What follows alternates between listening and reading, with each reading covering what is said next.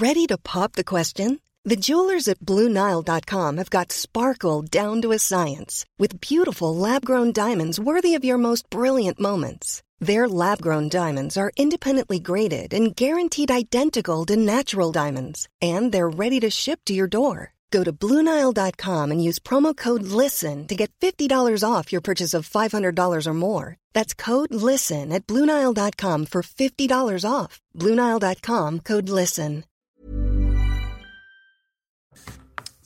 Nous imaginions que l'été n'était pas la saison du Covid, nous nous sommes trompés parce que plus il fait chaud, plus il y a de contamination. Bonjour Elisabeth Lévy, bonjour Philippe Bilger, bonjour Jérôme Béglé, bonjour Olivier D'Artigol. Il y a ce soir plus de 200 000 contaminations.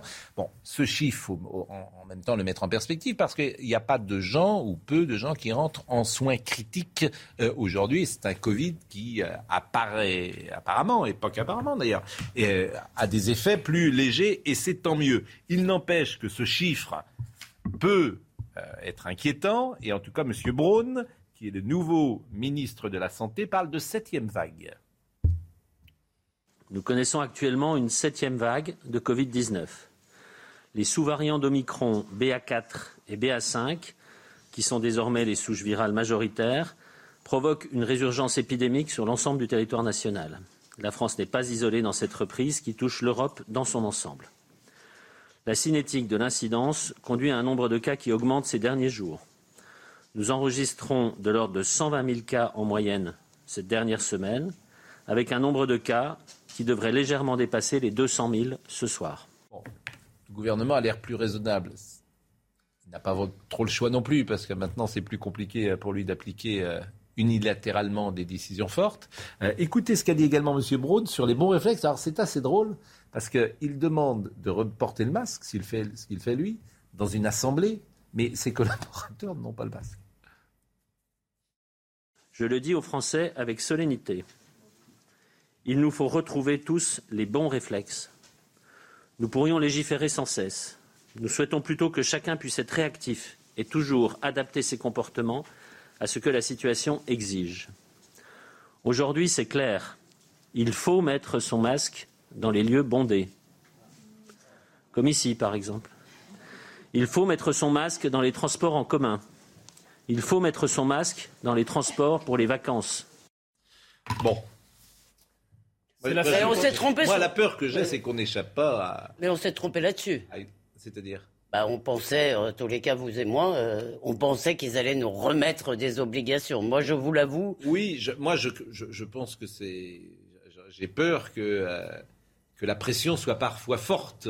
Mais a priori, personne n'entre trop à l'hôpital. Fin du conseil scientifique le 31 juillet, oui. mais qui va être remplacé par un comité de veille euh, sanitaire, ah, dont le Conseil d'État vient de dire que sur l'état de droit, c'est peu lisible tout ça. Mm. Et dans cet article, peu de choses précisées, mais qui peut ouvrir à pas mal de choses au final. Mm. Donc on est dans un entre-deux mm. de nous. Mais moi, je suis un peu comme Jérôme qui ne s'est pas encore exprimé, on en a assez de... Le fait de retomber dans un. de devoir commenter, réagir à ça, c'est une. bon, sur le phase.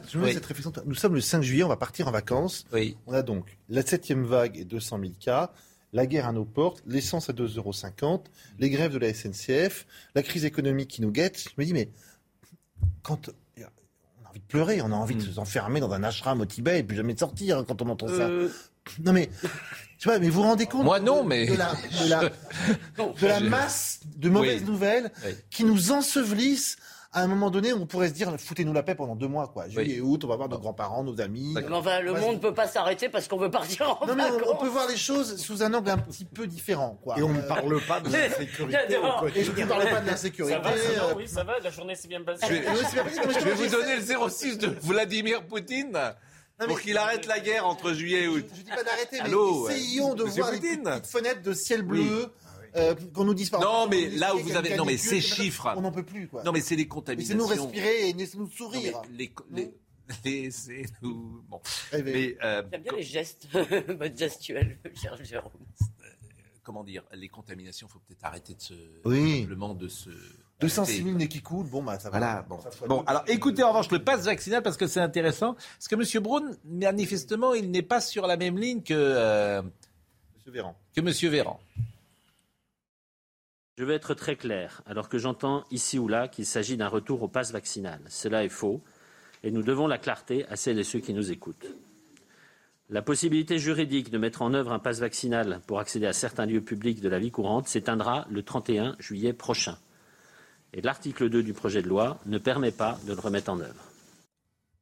Voilà qui est intéressant. Moi qui me plaignais qu'on n'ait pas de bonnes Voilà qui est intéressant. Ils ne peuvent plus faire ce qu'ils veulent maintenant.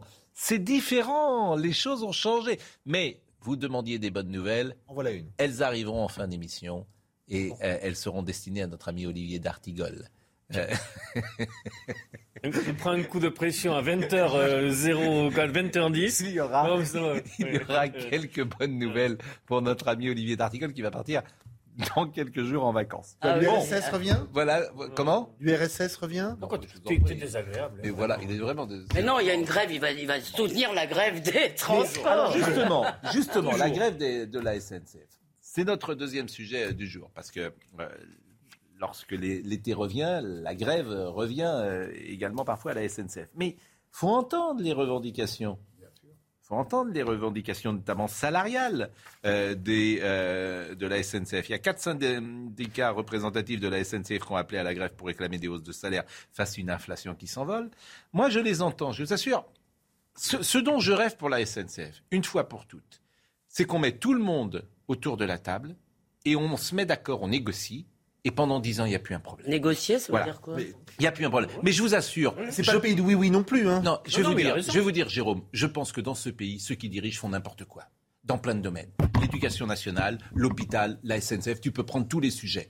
Je suis désolé. Moi, j'entends ce que disent les gens de la Cheminot en SNCF. France en 2022, Je suis. pas- mais- c'est l'enfer. l'enfer. Mais- ni en termes de Pardonnez-moi. ni en termes Pardonnez-moi. de revenus. Pardonnez-moi. J'entends ce que ces gens-là disent. Quand ils disent qu'il n'y a pas d'investissement, ils ont sans doute. Ou de la sous-traitance, Quand ils où disent, quand ils disent que ce n'est pas attractif parce qu'ils ne sont pas assez payés, j'entends. Quand ils disent que pour recruter quelqu'un qui s'occupe des caténaires, faut être hyper spécialiste, j'entends, etc. J'entends, j'entends tout ça. Je vous dis, j'entends également que la SNCF soit un monopole naturel. Ça n'a pas de sens de faire des lignes privées. Pardonnez-moi de le dire comme ça. C'est un service public. Mais oui, Mais où est Pascal Pro? Mais, mais sur ce domaine-là, j'entends. Je vous demande de ne pas l'interrompre. Mais non, mais je l'entends. Je l'entends. Pourquoi? Oui, mais Vous Parce parce que- parce 200 que si- pour faire Paris-Bordeaux Mais- aller-retour mais- en seconde classe. Mais pardonnez-moi, c'est- mais là, par- c'est- si vous si vous deviez d'abord si vous deviez rien. payer le, euh, votre prix au juste prix, vous devez. euh, Et ben coûte s'il y avait une concurrence sur Paris-Bordeaux, je pense qu'on paierait un peu moins cher. Mais s'il y a concurrence Non, sur non, les non, autres lignes, il n'y en aura plus. Non, non, non. C'est- Ça n'a pas de sens. non. C'est ce qui s'est passé en Angleterre. Et voilà, c'est une catastrophe. C'est mais- un monopole naturel. la Mais le problème, c'est que c'est un Bon. monopole et on n'a pas le service public en continu qu'on devrait En avoir. en tout cas, dire- faut régler le problème une fois pour toutes. On met tout le monde autour d'accord et pendant 10 ans, on bouge plus. Est-ce que c'est possible de dire les salaires, on se met d'accord vous êtes à ce niveau-là et pendant 10 On ans, arrête avec la sous-traitance des Est-ce que vous lignes. pouvez C'est possible ou pas Est-ce que vous toujours. pouvez entendre aussi qu'on est quand même, si vous voulez, il y a beaucoup de gens euh, en France qui ont de gros problèmes, qui ont des salaires qui ne sont pas ceux des cheminots, qui n'ont pas les primes, qui n'ont pas euh, toute la- la- l'armature sociale de la SNCF. Écoutez, on peut aussi entendre, à ce moment, au moment où on demande des efforts à tout le monde, ça paraît quand même, excusez-moi, On ne va pas demander des efforts aux Mais, cheminots. mais, mais attendez, ils gagnent pas le SMIC. les cheminots ne gagnent pas le SMIC. C'est-à-dire qu'ils ne gagnent pas parfois certains le. SMIC et la SNCF qui est dans l'illégalité est obligée de, euh, lorsque par exemple ils sont malades, ils arrivent avec le SMIC avec les primes. Et lorsqu'ils sont malades, la SNCF est obligée de, de, de, de donner plus que le salaire de base parce qu'autrement ils sont dans La veille au soir, tu sais pas, où- tu sais pas où tu vas le lendemain. Écoutez Monsieur Villedieu, ça fait plusieurs fois de Sudrail que je le reçois et franchement, Ah oui, écoutez-le. Dieu, il est net. hein. Bah, écoutez Monsieur Villedieu. Il y a un vrai souci aujourd'hui, il y a un souci de pouvoir d'achat, il y a un souci d'inflation et il y a un souci de petits salaires à la SNCF. Donc est-ce qu'on doit compter sur la générosité euh, de Farandou pour les augmentations de salaire ou des branches professionnelles Et ben, D'ailleurs, de, ce point de vue-là, il y a un certain nombre de, de grèves qu'il y a dans toute une série de secteurs. Pour attendre, enfin, espérer avoir des augmentations de salaire euh, qu'on demande depuis des mois et des mois, ben non, euh, ça n'arrive pas. Donc du coup, euh, eh ben on force le trait et on fait une grève. On fait une grève par ailleurs un mercredi. Parce que j'entends, alors quand on, fait, grève le vendredi, c'est pas bien parce que euh, c'est tel final. Quand on fait grève le week-end, c'est pas bien parce que c'est les grands départs. Donc là, on fait grève un mercredi, eh ben c'est toujours pas bien. En fait, en gros, faut jamais faire grève, quoi.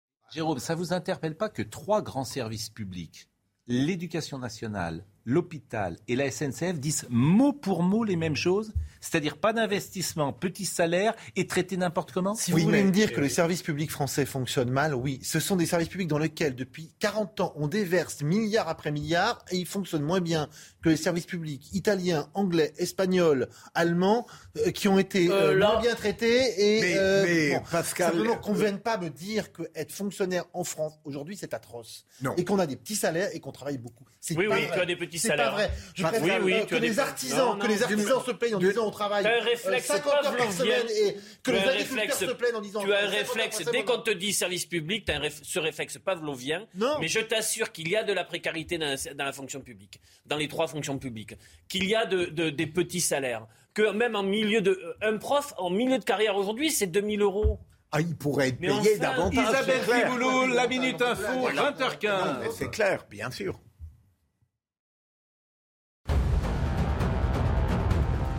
Grève nationale à la SNCF. Demain, le trafic s'annonce très perturbé à l'approche des vacances d'été. Un quart des TGV devraient être supprimés. Trois TGV sur 5 circuleront sur l'axe Est. Ils seront 4 sur 5 sur le Sud-Est et 3 sur 4 sur les axes Nord et Atlantique. Enfin, deux TER sur 5 sont maintenus ainsi que deux Ouigo sur 3. Deezer s'écroule pour ses débuts en bourse. L'action de la plateforme française s'est effondrée de 22,64% à 6,58 euros contre 8,50 euros pour son cours d'ouverture. Le concurrent de Spotify est arrivé dans un marché soumis à de lourdes pertes ces derniers mois. Une deuxième mauvaise expérience pour Deezer après sa première tentative en 2015. Le gendarme financier du football a tranché rétrogradation administrative de Bordeaux en national. Décision confirmée par la commission d'appel de la DNCG selon le procès verbal de la FFF. En difficulté financière après sa relégation sportive en Ligue 2 la saison passée, le club girondin n'a pas réussi à convaincre la direction nationale du contrôle de gestion fédérale. Cette information est terrible. C'est-à-dire que Bordeaux peut déposer le bilan. Les Girondins de Bordeaux, ce grand club, peut déposer le bilan. Il y a encore un recours devant le CNOSF. Mais euh, il n'y a plus de recours devant la Fédération française de football. Donc euh, les Girondins sont en national. Ça veut dire que euh, beaucoup de joueurs, évidemment, tu ne peux plus les payer. Donc tu es quasiment en dépôt de bilan. Il n'y a plus de recettes en national. C'est-à-dire que c'est M. Lopez et puis un tour de table. Le problème est là. Mais, oui, il avait déjà planté l'île, on lui a filé Bordeaux. c'est possible, mais vous n'avez plus de recettes en national. C'est-à-dire qu'il n'y a plus de droits TV quasiment euh, pas grand monde au stade. En tout cas, les places ne sont pas très chères, euh, donc tu fais pas beaucoup de recettes. C'est une catastrophe absolue. Je ne sais pas ce qui va se passer. Terminons sur euh, la SNCF. Je voulais vous dire que votre proposition, enfin votre désir d'une réunion générale, ce serait valable si nous n'étions pas la France. Vous imaginez que votre proposition puisse être mise en œuvre alors qu'il y a une telle tension sociale que les syndicats. Alors on ne peut rien faire, donc on fait ah rien. Ben, donc alors en fait, on se résume en France, rien ne marche Première chose. Deuxième chose, on ne peut rien faire. D'abord, je dirais. C'est les deux axiomes de la France. Rien ne marche, on ne peut rien faire. Pour aller un peu dans le sens de Jérôme, un tout petit peu, euh, j'ai l'impression que les, les, services publics euh, sont gangrenés par un pessimisme excessif. Euh, je veux dire, je n'ai jamais entendu un syndicat dans les trois domaines importants que vous évoquez un jour dire que quelque chose qui avait été donné par le gouvernement était positif. Notre drame, c'est qu'un syndicat ne considère que c'est valable que lorsqu'il l'a arraché. Quand je dis rien ne marche, d'ailleurs, rien ne marche parfaitement, je devrais dire. Si je prends les pardon. Pardon, juste un mot, mais moi, je, suis un peu excédé quand j'entends que tout est un problème de moyens. Parce que, comme l'a dit Jérôme, ces services publics nous coûtent à nous contribuables très cher et on n'arrive toujours pas à savoir pourquoi, en échange de cet argent, on n'a pas un service qui fonctionne. Et vous avez parlé surtout de l'éducation nationale. Pardon, mais le problème de l'éducation nationale, c'est quand même une idéologie d'ailleurs partagée. Un mais restons sur la SNCF. Oui, mais c'est vous qui l'avez cité. Non, mais, oui, mais voilà. Donc euh, l'école, c'est quand même la SNCF. Le, le, Grenelle de la SNCF, je sais que c'est un peu tarte à la crème l'histoire des Grenelles, mais ça serait pas mal de mettre tout le monde autour de la table. Moi, j'avais à l'heure du déjeuner un, euh, non pas un conducteur, mais un contrôleur 20 ans de maison, 43 ans, combien gagne-t-il à votre avis? Avec ou sans prime? Tout compris. Tout compris. 2300 euros net. Bon, c'est pas un salaire exceptionnel. Convenez-en. Alors la question que je lui ai posée, pour être tout à fait honnête, pourquoi vous partez pas? Pourquoi, si ça vous convient pas, vous cherchez pas autre chose? Vous êtes jeune, vous avez 43 ans, vous avez un bon euh, CV peut-être. Pourquoi? Moi, je comprends. Si ce salaire n'est pas bon, pourquoi vous ne tentez pas de faire autre chose? Ça, c'est une question aussi qu'on peut poser. Et qu'a-t-il répondu? Il m'a dit, moi, j'aime mon métier. C'est quoi le salaire c'est quoi le salaire moyen? Il m'a dit moi j'aime mon métier, je suis attaché à mon métier. En euh, France, euh, le médian est à 1850 euros aujourd'hui. Mais ce n'est pas pour ça qu'on doit dire. Non. la moitié des salariés gagnent moins D'accord. Ce que je voulais dire, c'est bon, qu'aujourd'hui, pour beaucoup de gens, 2300 euros, c'est peut-être pas, c'est pas la panacée, mais c'est pas, si vous voulez, il y a beaucoup de gens qui gagnent moins que ça. C'est ça que je. Oui, oui, Il y a beaucoup qui gagnent. Alors, ils demandent 300 euros. Euh, ils demandent même pas une augmentation en pourcentage. Ils demandent une augmentation forfaitaire pour tous les salaires de 300 euros. Ce qui est certain, c'est avec l'inflation qui arrive, les revendications salariales vont être permanentes de maintenant jusqu'à début d'année prochaine. Oui, mais, oui, ça peut, quoi, ça, là encore, ça peut s'entendre. Il demande aussi une chose, comme les hospitaliers, on connaît bien nos métiers, faites-nous confiance. Oui. Exactement. Ça, c'est important aussi. on sait comment faire. Exactement. C'est-à-dire qu'il y a peut-être. Parce qu'à à, la SNCF, il y a peut-être trop de com et trop de gens qui sont dans la com, dans les bureaux, et puis peut-être pas assez sur le rail. est quelqu'un qui, qui, a grandi à la SNCF depuis 30 ans, donc il doit être un peu son métier. Je ne connais pas. Bon. Gérald Darmanin, la phrase du jour la phrase du jour. Alors ça, c'est Gérald Darmanin. T'as l'impression qu'on se dit parfois, mais ils, veulent allumer des feux, tu vois, tout. Bon, hop, le Rassemblement national et la France insoumise, ce sont nos ennemis a-t-il dit. Donc évidemment, ça, ça crispe le débat politique. T'as un président qui parle de coalition, qui veut être rassurant, pourquoi pas, qui veut... Bon, et là, boum. Écoutez Gérald Darmanin, c'était ce matin. Euh, le gouvernement dure cinq ans, hein, donc mm. on n'est pas, euh, ça peut, ça peut venir peut-être dans les prochaines semaines, prochains mois, euh, prochaines années. En tout cas, aujourd'hui, ce qui est intéressant, c'est finalement pas la composition gouvernementale, mais est-ce que nous sommes capables, nous, de tendre la main aux oppositions? Il y a des gens à gauche capables de construire avec nous, il y a des gens à droite capables de construire avec nous, et notamment au Sénat. Est-ce que si on présente des textes pleins de bon sens et avec esprit de compromis, ce qui est le nôtre aujourd'hui, est-ce que cette main tendue sera serrée par nos adversaires, qui ne sont pas nos ennemis? Le Front National et la France Insoumise est notre ennemi. Les LR ou les socialistes sont nos adversaires. Et je pense qu'en démocratie, euh, ça compte, cette distinction. C'est extraordinaire. Un ministre de l'Intérieur qui dit le Front National, c'est notre ennemi. Je mais en fait, Pascal, n'a pas été le cas pour les. D'abord, il c'est plus le Front National. Il suit un peu ce qu'avait dit le, le président d'une certaine manière lorsqu'il avait exclu LFI, le Rassemblement National, de la responsabilité d'être un parti de gouvernement. Mais ce qui me frappe, je ne sais pas si ailleurs on est aussi indigné que nous sommes nous, mais c'est inimaginable qu'un ministre de l'Intérieur puisse, à propos d'une élection législative qui a vu apparaître trois mouvements à peu près égaux à l'Assemblée nationale, se permettre de qualifier d'ennemis les résultats d'une démocratie. Mais moi, je, je n'abuse pas des indignations en général. Je suis frappé de voir que personne ne réagit. Mais parce que euh, on a le droit de tout dire sur le Rassemblement national et, peut-être de la France Pardon, insoumise. Mais sur le Rassemblement national, c'est pas le seul. Toute la gauche, excusez-moi. Non, mais le mot ennemi. Non, mais pardon, Papendia, c'est sa seule boussole. Euh, la France insoumise passe son temps à les insulter. Clémentine Autain parle de l'extrême droite haineuse. Donc, si vous voulez, moi, je suis pour, euh, évidemment, qu'on n'exclue ni les uns ni les autres. Ce sont des élus du peuple. Et, évidemment, ils sont légitimes. Mais il faut reconnaître que, s'agissant du Rassemblement national, euh, Gérald Darmanin n'est pas le seul. Toute la gauche fait ça du matin au soir. Trois petites choses rapides. C'est scandaleux ce qu'il a dit dans une interview. Trois petites choses rapides. D'abord, un vocabulaire guerrier prononcé par un ministre de l'Intérieur, ça me gêne. Ennemi, c'est pas un mot neutre, surtout quand on est en période de guerre. Deuxièmement, un député en voit un autre. Donc un député Rassemblement national élu en Haute-Saône voit un député LREM élu à Paris, pas plus ni moins. Troisièmement, j'essaie de faire un décryptage politique. C'est quoi le rêve de Darmanin? C'est de faire une euh, alliance avec son ancienne famille politique. Je dis, dans ce cas-là, mon pouvoir politique est rehaussé. Si la majorité à laquelle j'appartiens, LREM, vient avec la majorité mon ancienne famille politique, à ce moment-là, je suis encore solidifié dans mon rôle. Donc il essaie de faire ça. Et oui, il veut faire oublier d'où il vient. Je moi, je lui reproche pas. D'ailleurs, j'aimais beaucoup le Darmanin d'avant. Réaction. Mais, pardon. Non, mais je vous en prie. Réaction de Marine Le Pen pour Gérald Darmanin. Les députés du Rassemblement national sont des ennemis. Je rappelle au ministre de l'Intérieur que les députés sont des représentants du peuple et qu'il insulte ainsi des millions de Français. Ses propos sont contraires aux valeurs de la République. Je pense surtout que c'est contre-productif. Oui, C'est totalement, Ça qui me totalement. fascine Oui, mais- à chaque fois. Mais bon. Savez, on revote Et- demain, euh, Marine Le Pen, elle a 90 députés ou 100. hein. Emmanuel euh, Bompard a dit quand le ministre responsable, alors ils en ont 89, donc ça ne Bah, changerait pas grand-chose. Quand le ministre responsable des élections qualifie d'ennemi ses oppositions, ça n'augure rien de bon pour la démocratie. On va marquer une pause, restez jusqu'au bout ce soir, parce que notre ami Olivier euh, D'Artigol euh, va prendre quelques jours de vacances et à cette occasion, nous euh, lui avons réuni une C'est les petite- congés payés.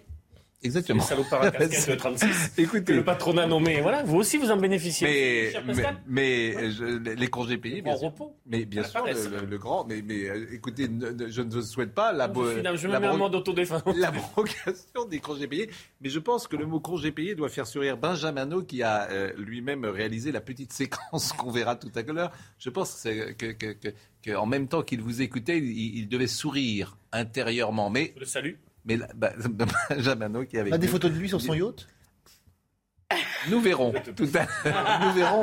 Restez, restez jusqu'au bout avec nous, car euh, d'abord, non mais allez, ce sont les vacances. Nous sommes un peu légers. Et, et Olivier D'a- d'Artigol, et, et d'abord c'est un plaisir de vous avoir pour tout vous dire autour de la table. C'est un plaisir euh, de- d'avoir effectivement des opinions euh, plurielles. Euh, c'est joliment dit. mais bien sûr. Des ennemis. Et, et on peut se rejoindre parfois sur quelques vrai. sujets, car euh, nous sommes des hommes et des femmes de bonne volonté, comme disait Jules Romain. La pause et nous revenons. Ah non, mais c'est. Il est 20h30, Isabelle Piboulot. En Ukraine, Sloviansk bombardé massivement par les Russes. Un bilan fait état d'au moins deux morts et sept blessés. Cette ville, située à l'est du pays, est la prochaine cible de Moscou.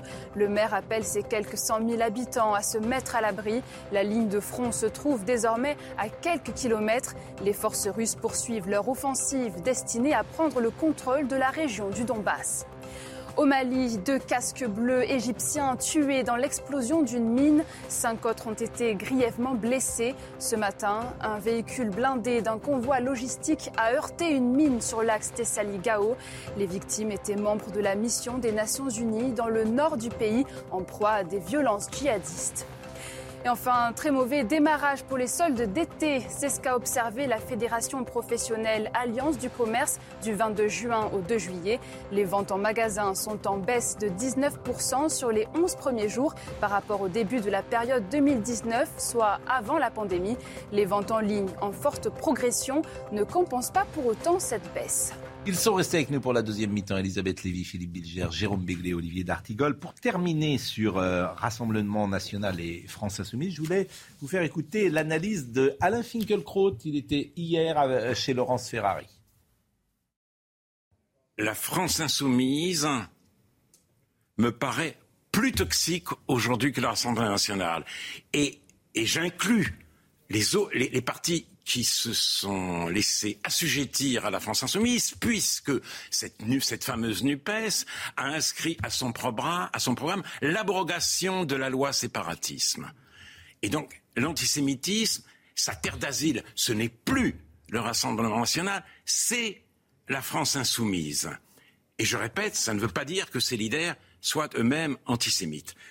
Cela étant, voilà la deuxième chose, je ne crois pas qu'il faille baisser la garde vis-à-vis du Rassemblement national. Ce parti n'est plus ni fasciste ni factieux. Ce n'est certes pas la bête immonde ou la peste brune. Il reste que une nouvelle extrême droite voit le jour, et je l'ai compris notamment en écoutant, en regardant sur votre antenne Thierry Mariani sans être aucunement contredit, il a longuement expliqué que la guerre en, Ukraine euh, a été causée par le non-respect ukrainien des accords de Minsk et il a mis en cause les Américains qui se faisaient plein de fric grâce à cette guerre en vendant leur matériel militaire. Euh, tropisme pro-russe et anti-américanisme forcené, c'est cela la nouvelle idéologie de l'extrême droite et cette idéologie me, me semble très condamnable. Alors cela étant, ceux qui votent pour le Rassemblement national ne sont pas des gens abominables. Ce n'est pas la France moisie ou la France France. Le, le, Rassemblement national prend en compte leur angoisse, cette angoisse existentielle que toute une partie de la classe médiatique médiatico-politique, pardon, euh, occulte ou même calomnie. Cette angoisse existentielle devait être prise en compte, prise en compte par toutes les formations politiques. Ainsi réussirait-on à marginaliser le Rassemblement national. Bon, c'est quand même étrange comme raisonnement pour Alain Finkielkraut. Être extrême droite, c'est de considérer que l'Ukraine n'a pas respecté les accords de Minsk et que l'Amérique tire profit euh, de ce euh, conflit. C'est étrange comme définition de l'extrême droite, si vous me permettez. Ben, c'est exactement ce qu'il dit. C'est exactement ce qu'il dit. Une certaine manière de le dire, peut-être. C'est exactement. Non, mais attendez, Pascal, c'est pas exactement. L'extrême droite, c'est être systématiquement pro-Poutine et systématiquement anti-américain. Pardonnez-moi, il commence par ces deux exemples. Il dit j'ai écouté Thierry Mariani. Il prend les deux exemples que j'ai cités Minsk et l'Amérique en tirent profit. Il en tire une conclusion qui me paraît étrange en disant euh, l'extrême droite est, pro-russe et anti-américaine. Et il dit l'extrême droite, c'est ça aujourd'hui. Je trouve que le raisonnement est. L'extrême droite est pro-russe et anti-américaine. Je trouve que c'est étonnant comme raisonnement, mais peut-être est-ce que je me trompe. Mais Pascal, le raisonnement pourrait être appliqué à d'autres. Je trouve que là, sur ce plan-là, il ne me paraît pas très convaincant. En fait, la vérité, et c'est compliqué pour Finkelkraut, c'est que il dit la France insoumise est plus toxique que le Rassemblement national, ce qui est sans doute une réalité, mais il veut quand même charger un peu le Rassemblement national sur quelque chose, donc il trouve quelque chose qui n'est pas très efficace. Alors pardon, pardon parce que moi j'en parle beaucoup avec Elisabeth Lévy. Et là-dessus, alors je, je, pense que ce qu'il dit sur l'antisémitisme, c'est vrai, la complaisance à l'antisémitisme est clairement du côté de la France insoumise. Corbyn, je ne vous, refais pas l'histoire.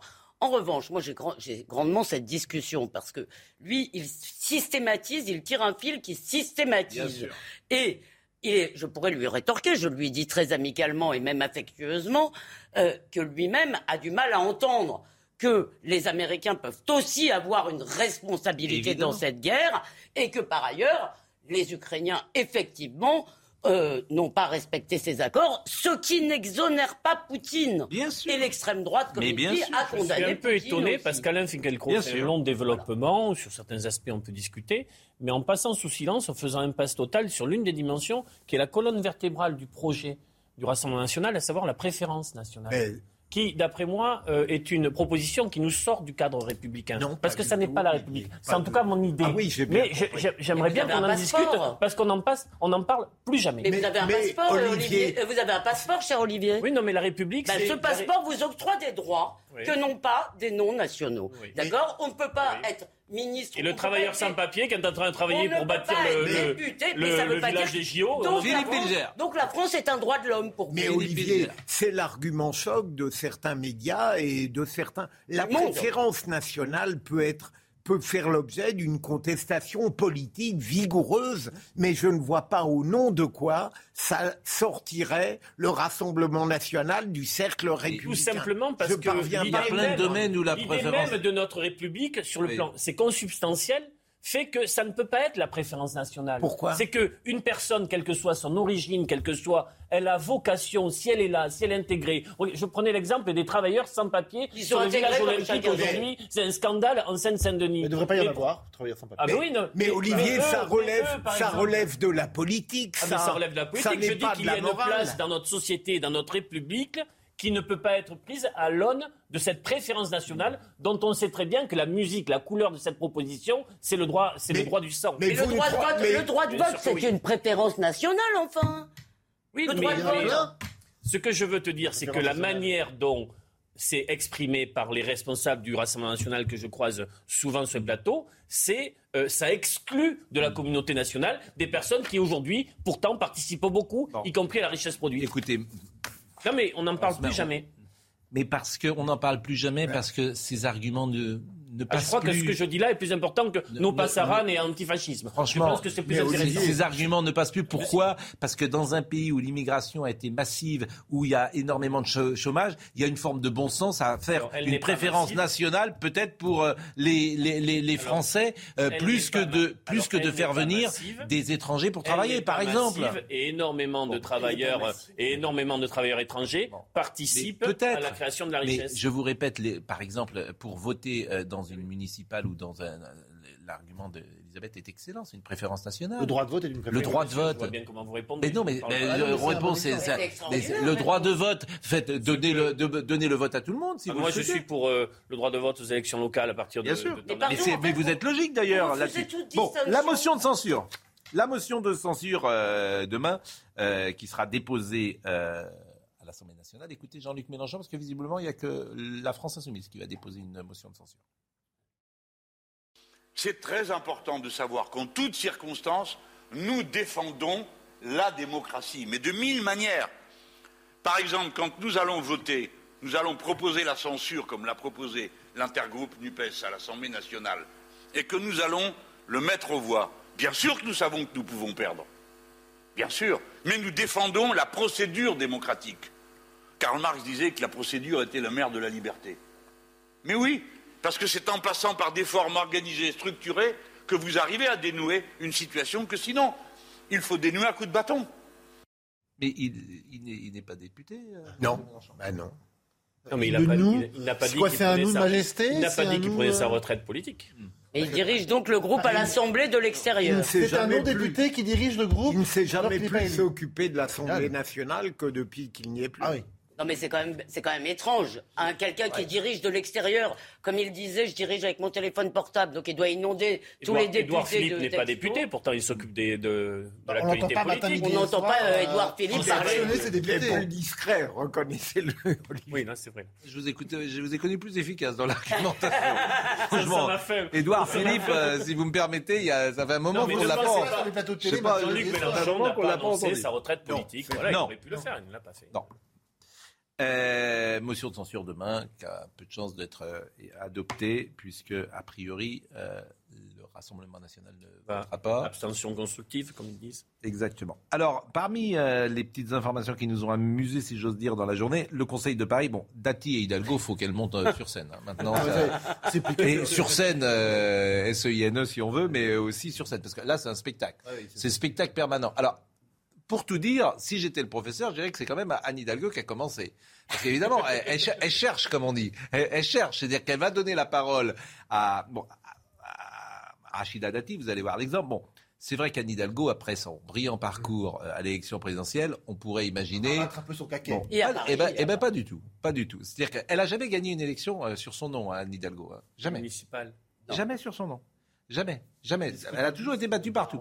Jamais. C'est un scrutin d'arrondissement. Mais ça, c'est important de le dire parce qu'effectivement, elle n'a jamais gagné sur son nom. Et quand elle s'est présentée, elle pensait être présidente de la République, elle a terminé à moins de 2%. Bon. Mais, Oui, Mais elle a quand même gagné les municipales, avec le scrutin qu'on connaît. oui, elle- Rachida Dati ne l'a pas. Il n'a pas dit qu'elle n'allait pas gagner, il a dit qu'elle Sur n'allait pas gagner nom. sur son nom. c'est tout. C'est ce que je veux dire. Bon. Et, et Madame. Hidalgo, Madame Hidalgo, franchement, qui a perdu une occasion de se taire parce que Paris est dans un état. Ah ouais. Ah non, mais C'est plus possible. Mon Dieu. Mais, pas mais 300 Paris est dans un état. Mais, Mais mais, on les- ne vit pas le même Paris. quand- mais- Annulons les JO. Mais je veux dire, Vous êtes il y a des rats maintenant grands comme ça. Il y a des- je veux dire, c'est- un truc absolument de. Moi, je veux partir en vacances. Je veux dire, euh, parfois, tu es content de partir. Bon, alors, on va écouter cet échange de conseil municipal. Non, mais c'est vrai que c'est jamais. C'est laid. C'est c'est d'une laideur des- inouïe. C'est des-. C'est. Des endroits magnifiques. à Ah bah oui, Ah c'est- oui, ceux qui ont été construits au XVIIIe siècle. Vous avez raison, ou, ou au XVIIe. il y a encore quelques Ah, Je lieux reste préservés. contemplatif. Moi, je suis peut-être un Ah provincial, hein, Oui. mais Ah oui. toujours, je reste C'est contemplatif. votre charme, mon cher Oli. Par rapport à Paris, vous êtes. euh, Mais j'espère que vous allez Alors, dire écoutons. comme c'est bien les femmes en politique. Et Écoutons cet douceur. échange parce que c'est elle qui commence. C'est elle qui commence. Alors, faut pas s'étonner en, en classe. C'est l'instant récréation. 10 ans, Madame Hidalgo, et alors euh, Ra- Rachida Dati, bon, elle Mais il répond. faut, faut pas la chauffer beaucoup pour qu'elle Elle répond. Elle répond. C'est bien, c'est la politique, c'est bien. Allez-y, les filles. Et sans plus attendre, et avec tout le suspense qui se doit, la parole à Madame Rachida Dati, qui, je le rappelle, n'a- toujours pas gagné une élection encore à la dernière élection. Et je lui donne la parole. Merci Madame Rachida Dati. À vous la parole. Quand vous gagnerez une élection sur votre nom, surtout vous nous alertez. Parce que nous, les 1,7%, on n'y est pas abonnés. hein. Voilà. ça c'est votre bilan. Voilà, même, même, même dans le Ça 11e, fait 20 ans que vous perdez même- toutes les le- élections, c'est toujours vraiment été dommage battu sur vous. votre nom. Toujours battu sur votre nom. Ça, ça vous collera à vie. Voilà, quand vous finirez votre mandat. Mes chers collègues. Je préfère mes- mes qui me collent à vie que ceux qui vous mes collent à vie. Ah, ça fait mal, hein ah, ça remet pas. hein. Ça va vous faire du- mal. Eh, ça va bien vous faire mal. Ça, fait- ouais, va vous faire mal. très très mal. Je le sais. Ouais. Et dans l'avenir, ça va vous Ah faire là là, encore nous- plus mal. Nous, on est là. Vous, vous étiez à Abidjan. Et moi, je suis là. En Arménie, vous êtes partout, sauf à Paris. Donc voilà. Là, on va vous ramener. Alors là, vous allez Ah, descendre c'est sur difficile terre. pour vous d'aller dans ces endroits-là, sur surtout en Arménie. Vous allez descendre sur terre. Donc, Madame Hidalgo, vous allez descendre sur terre parce que là, les réalités vont vous rattraper. Un peu de douceur. Moi, moi, je trouve que c'est bien la haine. Parfois, tu palpes. Oui, et puis tu la sens. C'est- c'est- voilà, on, on est, on en est presque à, à venir aux mains. On sent là, on sent qu'il y a quelque Et chose là. parle en même tu temps. palpes. Et, mais Anne Hidalgo, c'est elle qui a commencé. Nous sommes Oui, d'accord. oui, Rachida. Rachida. Dati, elle a raison. C'est. Rachida Dati, elle a raison de répondre parce Oui, que et puis elle sait répondre. raison. Elle sait répondre. Mais c'est quand même Anne Hidalgo qui a. qui a Mais je trouve que. Rachida Dati, par Oui. rapport à d'autres Oui. interventions, était relativement calme. Ah mais elle est bien. mais pourquoi elle est très bien Ah non, Rachida Dati je un combat de catch féminin dans la boue. Ah non, non, mais je trouve qu'elles sont pas au même niveau quand même. Rachida Dati, euh, voilà, elle est, elle est plus Elle est chippie, mais avec classe. Voilà. Oui. Voilà. Qu'est-ce que... Non, elle a un petit sens de la répartie qui Ouais, est assez, ouais, euh, Mais cela dit, non, mais ce qui est amusant, c'est- c'est pour tous les gens qui nous expliquent que les femmes vont apporter autre Oui. chose. Ah oui, mais vous, vous n'aimez pas les femmes. Ça, c'est un truc que Je n'aime pas, avec je n'aime pas votre, Donc, euh, Non, je n'aime pas que votre la douceur des féminisme femmes de, politique, on repassera, euh, de repentance. Voilà. C'est ça que Dès que vous pas. voyez un homme qui va défendre une femme, là, Ouais. ça. J'ai compris que vous, effectivement, vous n'aimez pas les femmes. Bon, cette séquence. J'aime pas les femmes, j'aime des femmes. Oui, D'abord. Et- pas la femme. Voilà. Exactement. L'essence de la femme. vous, êtes, la seule femme parmi les hommes, en fait. Oh, c'est pas désagréable. Voilà, c'est Ça ça. permet de se plaindre.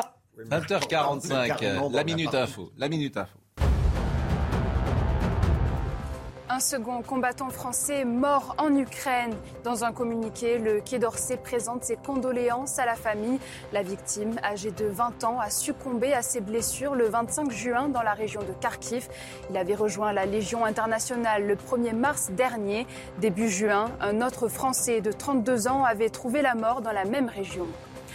Fusillade près de Chicago, le tireur présumé a préparé pendant des semaines cette attaque. La police l'affirme. Rappeur sur Internet, certains de ses clips aux milliers de vues laissaient entrevoir une violence inouïe.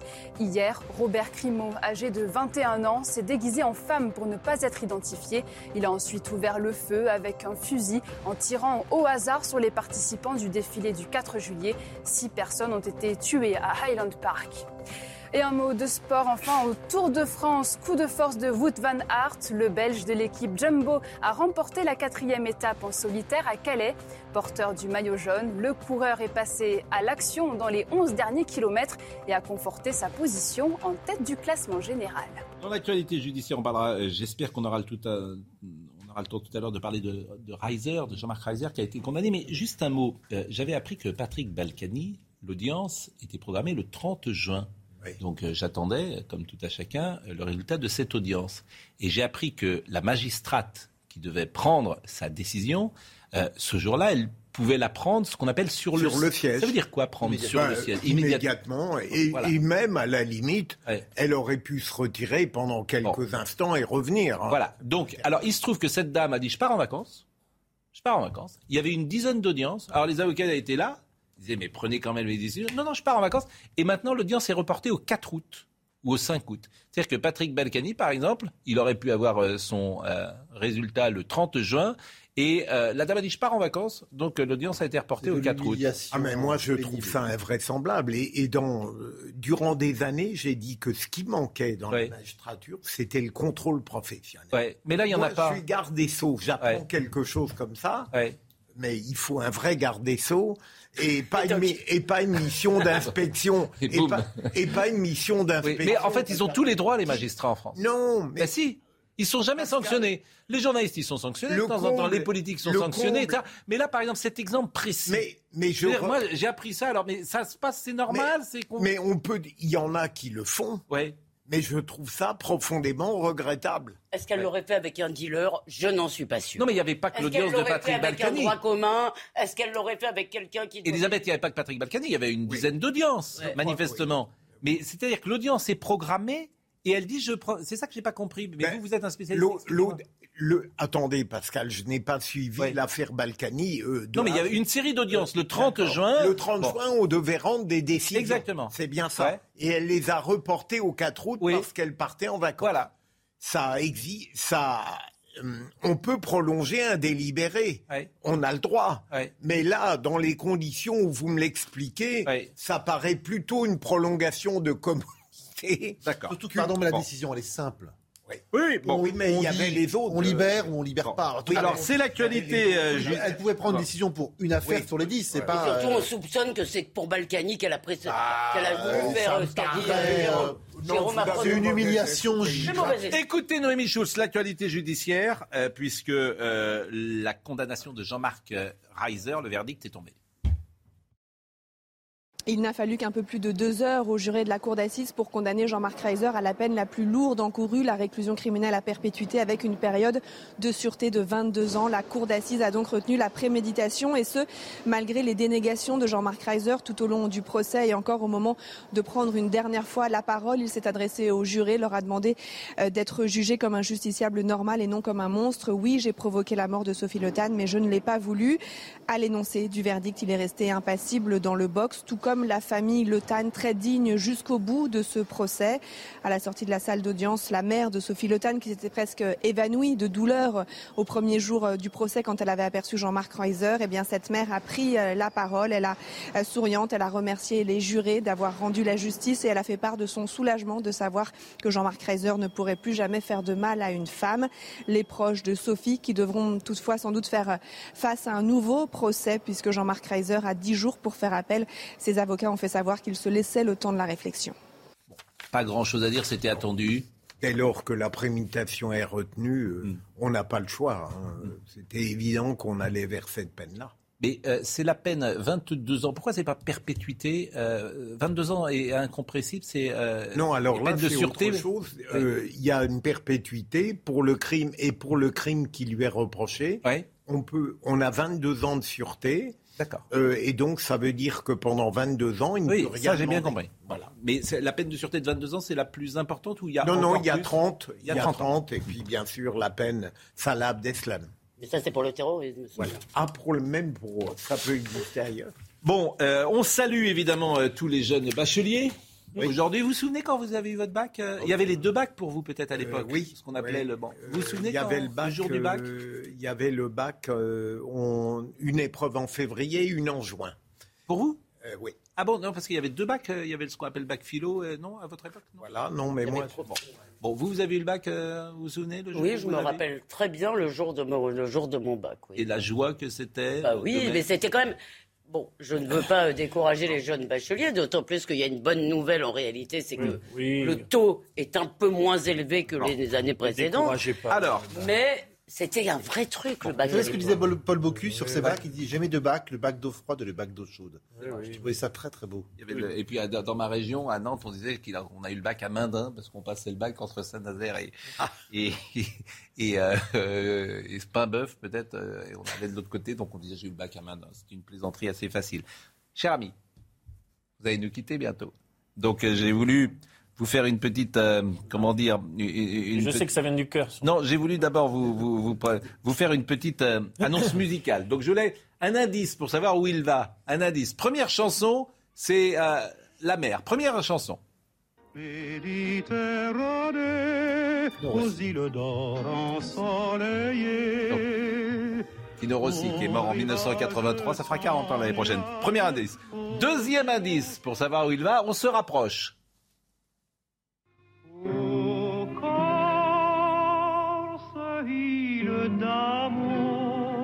Tous nos amis corses nous écoutent ce soir.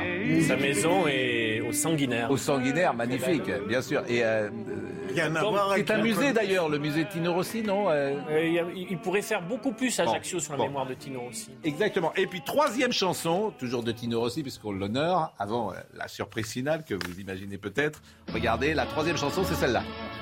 Ajaccio, filles et garçons.